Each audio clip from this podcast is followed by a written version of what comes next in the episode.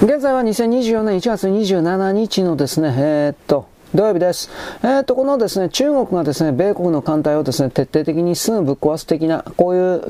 これに成功したとかどんどんこんでもシミュレーションです。中国過去にですね、いっぱいこういうしたシミュレーションがですね、出しておりまして、彼らね。で、それらのシミュレーションというのは基本的には全部米国が反撃しない、米国が中国を見つけることができなかった。全部この過程の選択です。過程の結果でやっております。そんなもん中国勝つに決まってんじゃん。というふうなことでですね、いろいろとおかしなことがあるということ。で、今この記事をですね、台湾は中国の、まあ、トランプ大統領がね、中国と、えー、裏で手を握るかもしれないということの、いわゆるシミュレーション、これもシミュレーションです。これ、来清徳さんが台湾の総督になった時に出てきたような記事なんですが、この時点でそうだと思えるような判断にしたところで、これからの1年間においてはさらに中国の経済がドカンと下がる。米国は大統領選挙がある。何が起きるのかわからないということを踏まえてですね、未来のことはそんな簡単にわからんということです。で、この記事はですね、ドイツにおけるプロテスタントが信者の少年少女、まあ10歳、15歳ぐらいの、その、それにですね、ホモ行為であるとかですね、あと子供に対する売春行為的なことを仕掛けた、多分そういうんではないかなと思います。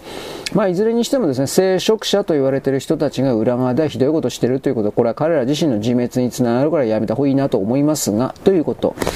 えー、ムーディーズがですね、中国政府の株式を大きく、株式関係を引き下げた。当然ですね。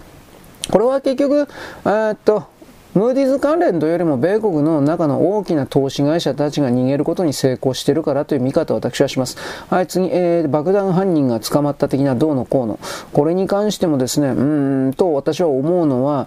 基本的には、あの、なんか泳がしてたかな多分そんなことないと思うんですけど、あの、偽名で、偽の戸籍でずっとですね、この病院に入ることができていたということが相当の問題なんじゃないか。だからこれをですね、えー、なんていうかな、バレたくないので、え、えっと、マイナンバーか、マイナンバー反対反対とかって言ってるのはこういう赤い人たちだみたいな、そんな言い方をします。で、これ北海道の日教組が急にですね、なんか集会するっていうのは、この鍋島だったか、この爆弾犯人が捕まったんで、慌ててですね、自分たちの組織が同じような、どうせかくまってるやついるでしょ。あ同じようなですね、なんかその逮捕、巻き込まれるんじゃないか的な、なんかそんなことを考えてんじゃないかなと僕にはそのように思える。赤い人たちは威勢がいいけれども、いざとなった時に自分が追いやられる時にですね、全てを失うのは嫌だということで、社会的経歴お金。だからこうした時にですね、徒党を組む。とにかく徒党を組むんですよ。だからそこでですね、やっぱ北海道の中にもなんかかくまっててなおかしなやつがきっといっぱいいるんじゃないかなとこれを思います。はい。で、米国においてはですね、さっきおはがきをいただいたんですけど、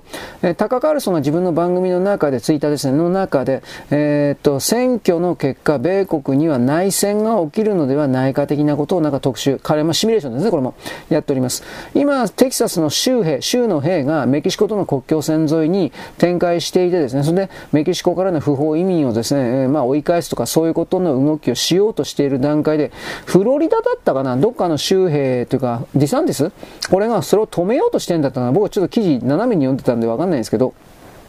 米国においてバイデンたちは国境線からどんどんメキシコとか中国人だというギャング含めるような不法移民をどんどん入れるみたいなことやってるけど、テキサスとしてはたまったもんじゃないって、それらの反反転攻勢というか、